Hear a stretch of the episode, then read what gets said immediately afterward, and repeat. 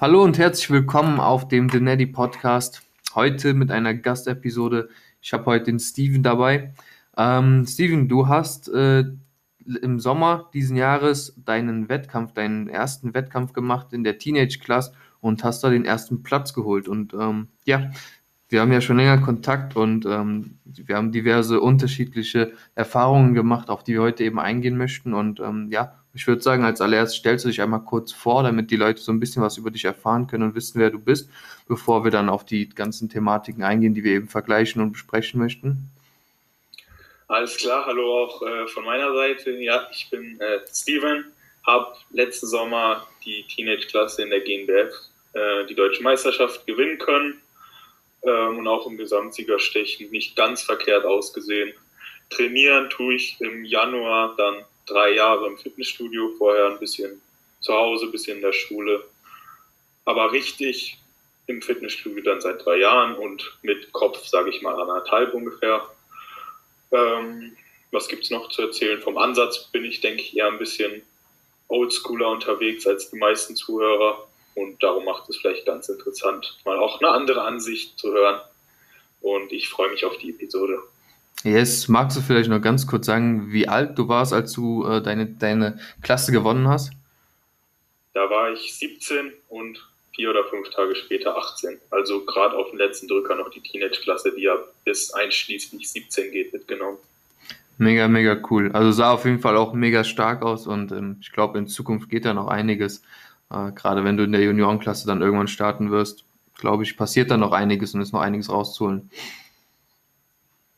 Auf jeden Fall. Also angepeilt ist dann äh, 2024 oder 25, ich weiß nicht ganz genau, auf jeden Fall mit 22 dann mhm. die erste Juniorensaison.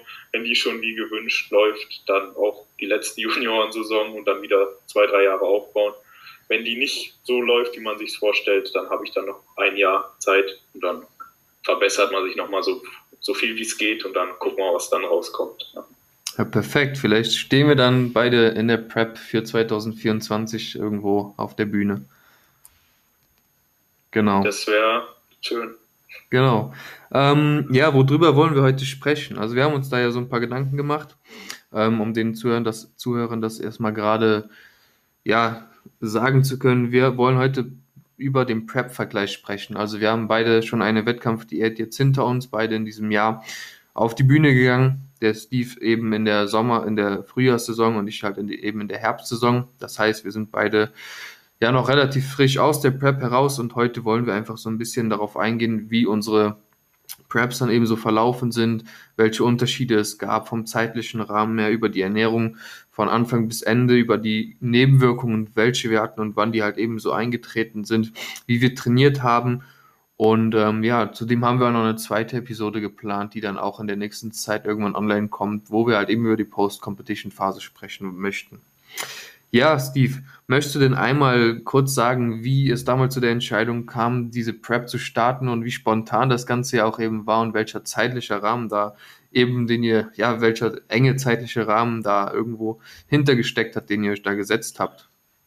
Also, der Gedanke, eine Prep zu machen und diese Teenage-Klasse, den hatte ich schon sehr lange, der war nicht spontan. Das war eigentlich schon zwei Jahre geplant. Also sage ich mal so mit 15, 16 hatte ich schon die Idee, da dann mitzumachen in dem Zeitrahmen. Hatte das ursprünglich geplant, mit dem Patrick Teutsch zu machen, war da auch schon im Kontakt und gehe auch davon aus, dass es geklappt hätte. Dann kam die Seuche, sage ich mal, und habe dann gedacht, ne, wird wohl eher doch nichts, weil es dann in den Lockdown ging und alles. Habe mich dann da umentschieden, es nicht zu machen bin mit dem Gedanken äh, wieder in den Aufbau gegangen, dass ich dann halt eben erst als Junior starten werde. Habe Patrick Teutsch abgesagt und dann war das erstmal für mich wieder gegessen.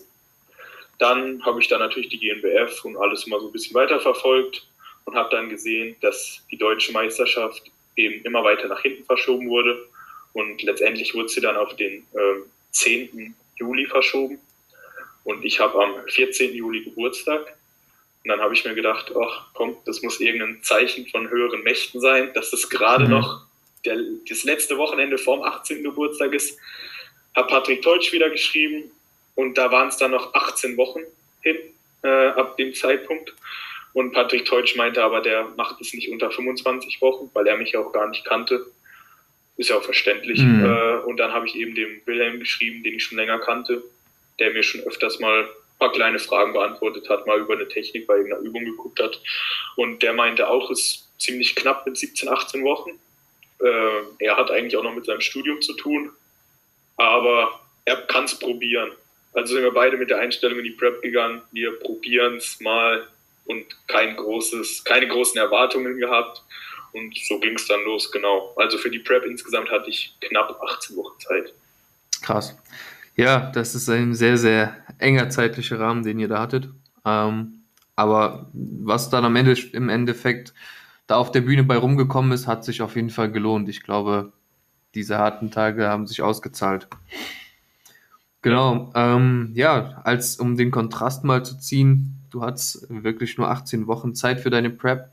Ich hatte ja weitaus. Äh, ich, wenn ich dich kurz noch unterbrechen ja. darf, ähm, ich bin nicht mit dem normalen Körperfettanteil, sage ich mal, reingestartet, sondern hatte wegen Patrick Teutsch auch schon vorab eine Diät gemacht. Also ich habe ungefähr ein halbes Jahr Diät gemacht, dann kam die Entscheidung, wegen Corona den Wettkampf nicht zu machen. Oh, dann habe ich drei ja. Monate aufgebaut und dann ging es eben in die finale Wettkampfdiät. Also ich kam nicht aus einem Körperfettanteil von jetzt im Bereich von 20 Prozent, wo man halt eben so am Ende von einem Aufbau locker ist, sondern ich war schon so, sage ich mal, bei 14, 15, 16 Prozent, mhm. kann man schwer schätzen, aber ungefähr in dem Bereich, wo die Wettkampfdiät losging. Also ich bin jetzt nicht innerhalb von 18 Wochen von 25 Prozent Körperfett auf unter 10. Nur nochmal, um das vorneweg mhm. erwähnt zu haben. Genau, da hast du Touch damals ja schon verfolgt, da hast du ja schon den Pre-Pep-Cut gemacht so und ähm, da ja schon einiges abgeworfen. Also du warst ja auch generell recht, ja, schon eigentlich recht lean unterwegs, kann man mal so sagen, was die Form betrifft.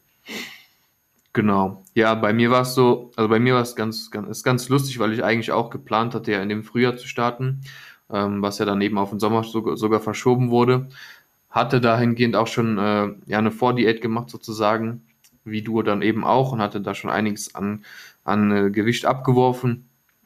Ja, die, diese Diät hat sich aber in einem sehr kleinen Rahmen gehalten, weil dann halt eben wie bei dir auch der, der Entschluss kam, dass die Gyms schließen und dass wir doch in einen harten Lockdown gehen, der dann eben auch sehr lange ging.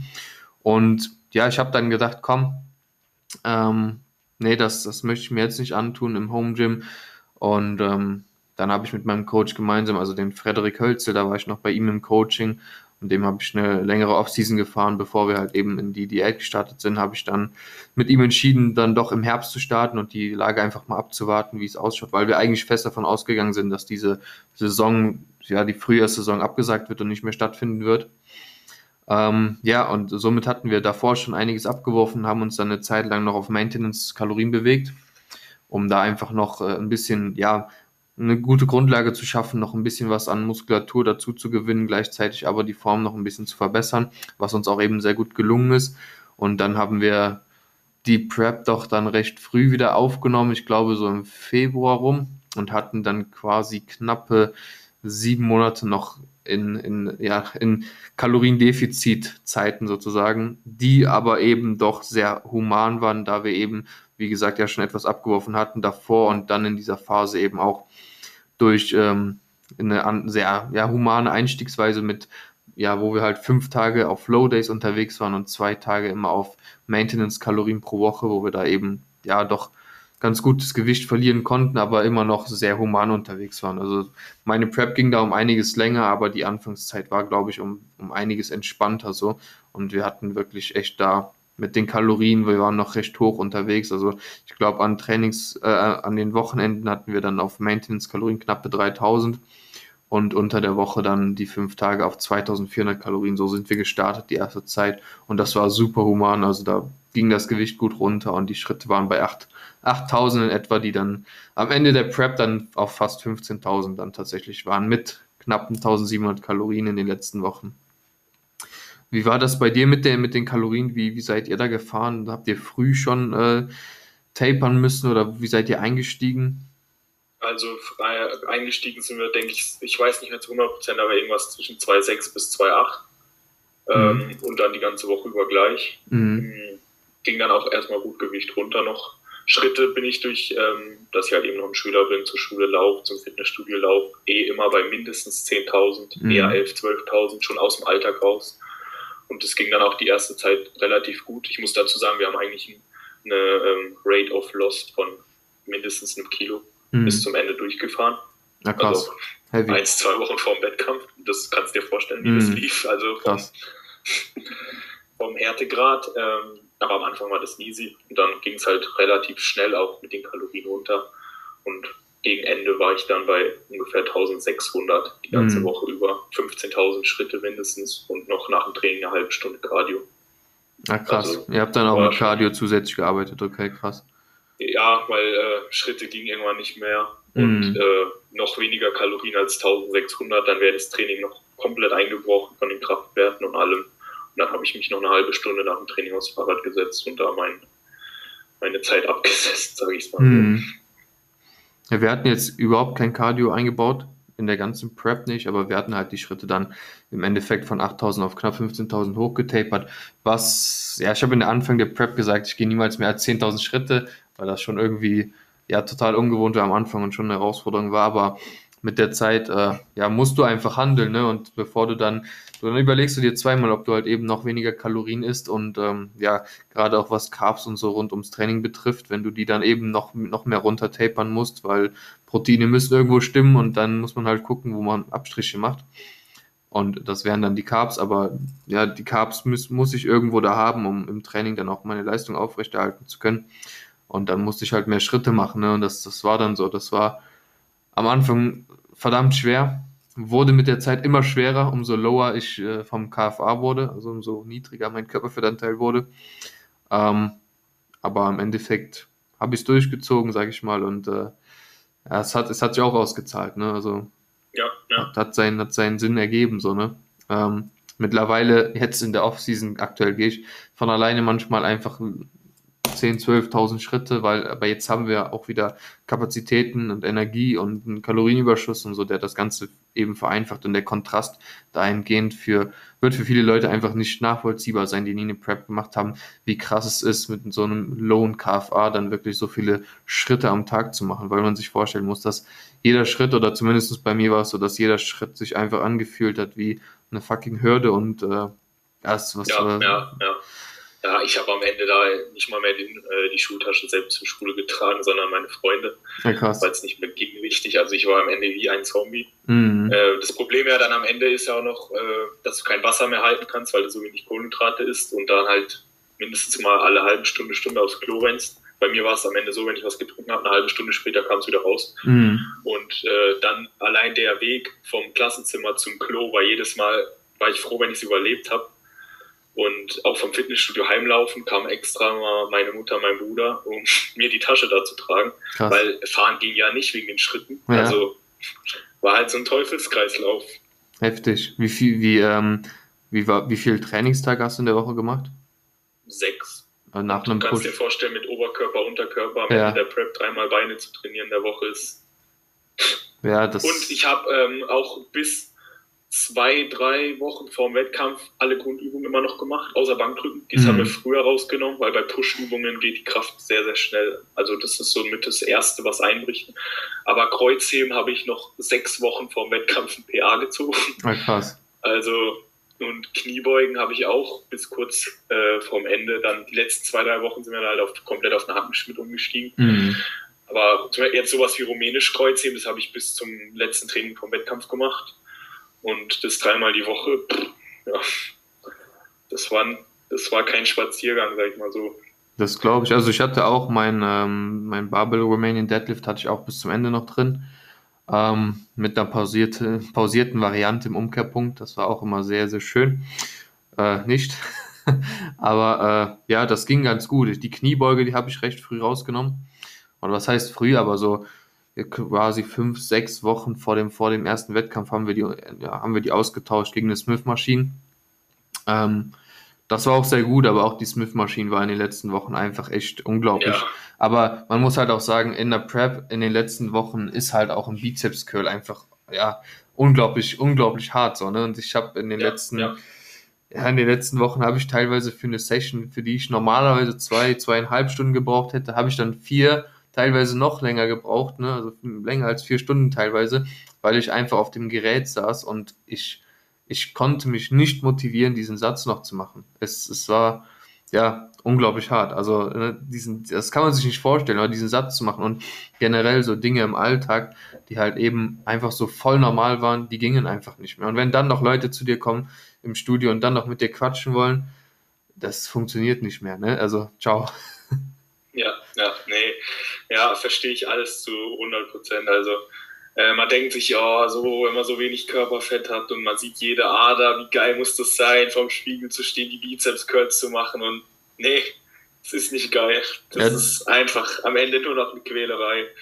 Und das ist auch ein sehr interessanter Punkt, weil halt viele Leute dann eben kommen und sagen zu dir, boah, wenn ich du wäre, ich würde nur noch im Tanktop trainieren, so definiert wie du bist, boah, man sieht alles, jeder Streifen und bla. Ja, aber wenn man ich bin, dann fühlt man sich einfach nur noch wie ein Lappen, weil man einfach ultra flaches, keine Carbs im System mehr hat, sich, einem ist ultra kalt und das macht einfach keinen Spaß mehr. Du kriegst keinen Pump mehr rein. Dann, also ich habe die letzten Monate echt nur noch mit Oversize Klamotten trainiert, weil man sich einfach so so scheiße gefühlt hat vom vom also ne auch vom man hat sich oft auch selbst angezweifelt vom vom Gefühl her bin ich bereit auf die Bühne zu gehen habe ich eigentlich genug Muskelmasse und Co aber einfach weil das ganze System leer war. Man entwickelt auch so ein falsches Selbstbild in dieser, in dieser Zeit, so finde ich, weil man halt dauerhaft flach ist, so, ne? Also, bei mir war da, ähm, um da wieder darauf einzugehen, wie der Kontrast zwischen uns ist, bei, bei mir war im Prinzip das Gegenteil. Mhm. Also ich habe am Ende mich gar nicht wie ein Lappen gefühlt, sag ich mal. Ich bin da, ich laufe jetzt in der Offseason immer mit 3, 4 XL rum. Ja. Und am Ende, dann habe ich mir schon mal gedacht, oh, jetzt mal so ein Tanktop so, muss man mal machen dann kurz vorm Ende der Prep. Und ähm, Selbstzweifel hatte ich auch nie. Also mhm. ich habe eigentlich zu keinem Punkt gedacht, dass ich nicht fertig werde. Vielleicht mal ganz am Anfang, aber wo es dann gegen Ende hinging, zwei Wochen vor dem Wettkampf, hat man äh, schon leicht Streifen auf dem Hintern gesehen. Und ab dem Zeitpunkt war ich zufrieden, weil das mhm. war mein Ziel. Und alles, was danach dann noch kam, war extra oben drauf. Mhm. Weil ich immer äh, gehört habe, da Streifen auf dem Hintern, Streifen auf dem Hintern. So, das ist ja. das das Oberste. So, wenn das passiert, dann ist der Rest auch fertig. Ja. Darum war das mein Ziel. Das habe ich zwei Wochen vor dem Wettkampf gehabt, war zufrieden. Ja. Also bin ich so entspannt da in den Wettkampf letztendlich reingestartet, weil ich mit mir zufrieden war, bevor ich überhaupt auf der Bühne stand, sagen wir es so. Mhm, safe. Ja, also das, das fühle ich auch. Ich war auch mit mir zufrieden, bevor ich auf der Bühne stand. Aber ja, es ist dennoch irgendwo so gewesen, dass ich äh, mich halt einfach dauer durch das, durch das Flachsein, durch das, dass einem immer kalt ist und so, dass ich mich da dauer ja auch oft angezweifelt habe, so in der Prep, wo ich einfach gesagt habe, boah, scheiße, ich, ich habe einfach zu wenig Muskulatur oder ich habe Muskulatur verloren, obwohl ich eigentlich kaum Krafteinbußen hatte, muss ich sagen. Also ich glaube, ich konnte oder habe sehr wenig Muskulatur verloren. Ähm, ich denke, es ist kaum zu vermeiden, in den letzten Wochen verliert man das eine oder andere. Denke ich aber, ja, ich denke, man kann das Ganze recht gut angehen und so wenig, es ist schon recht, recht gut möglich, dass man nicht viel verliert, sage ich mal. Ne?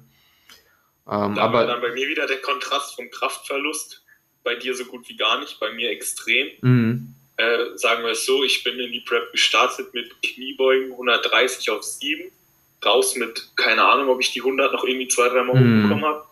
Kreuzheben 150 auf 10, raus mit 150 auf 2. Mhm. Bankdrücken 85, keine Ahnung, auf 6, 7 in 3 mal 6.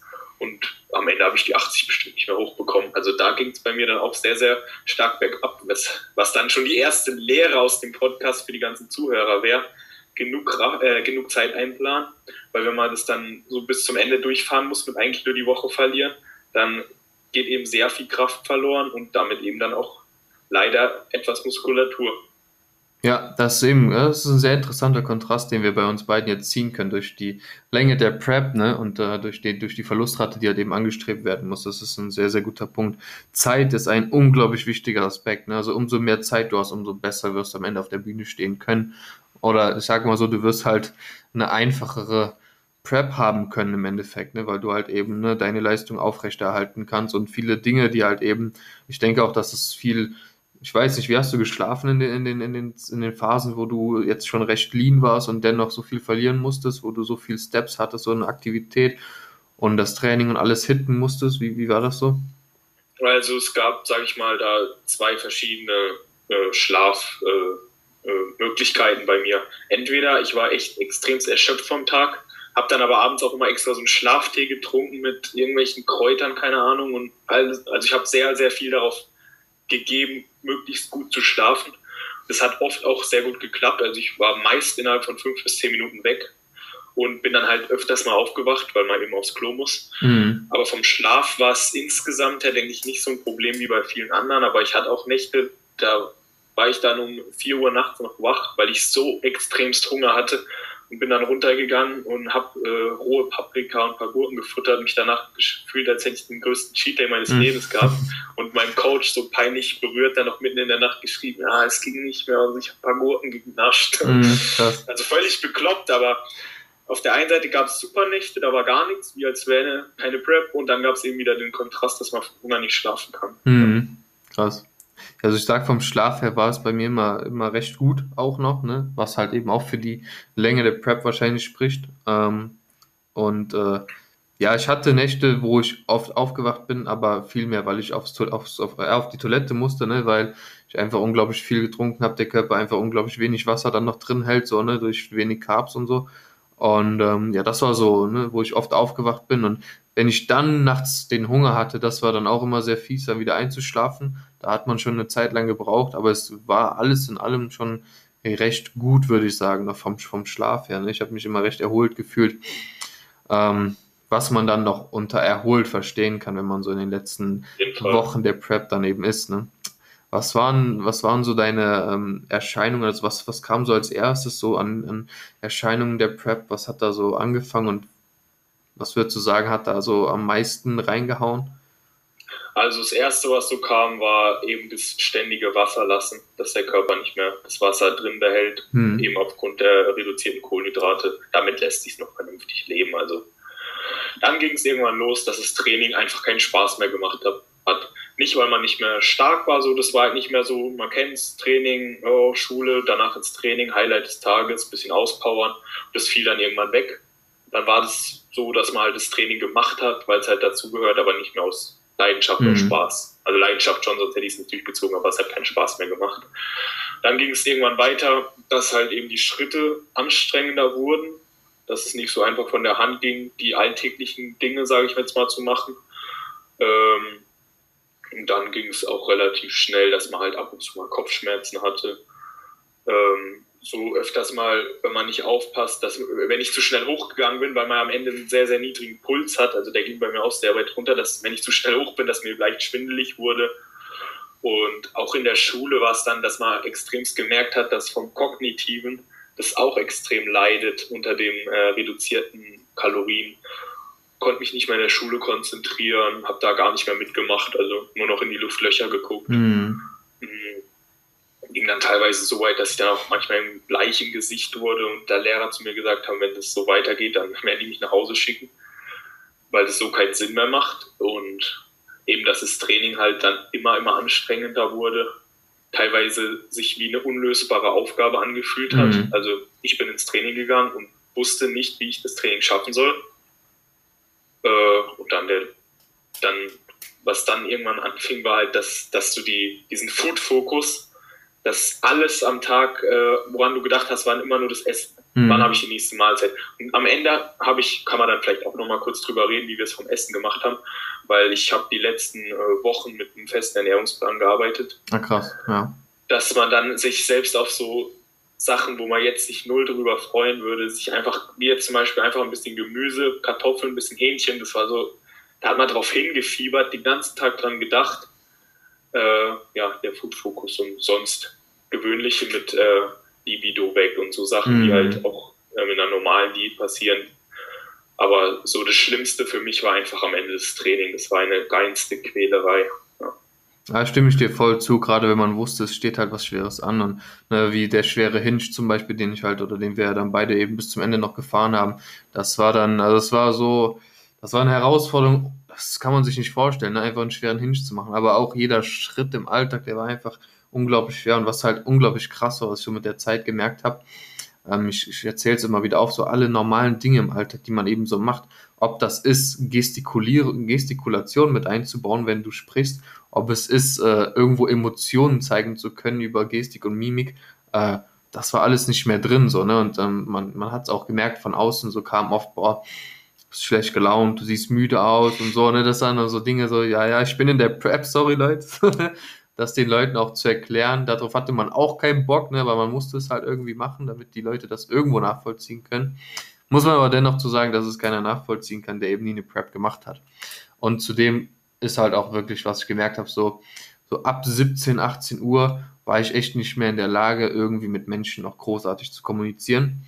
Also ich ich war zwar optisch sah das so aus, als wäre ich in diesem Gespräch drin, aber das, was der mir gegenüber vermitteln wollte, das ist durch meinen Kopf geflogen. Also da war, war nicht mehr dieses Sieb, was man sonst hat, wo man es auffängt, verarbeitet und Co. Nein, das ist einfach voll da durchgeflogen und war weg. Und ähm, ja, keine Ahnung, oder man hat irgendwelche Dinge gesagt, die irgendwie nicht zum Zusammenhang passten, gar kein Kontext dahinter war.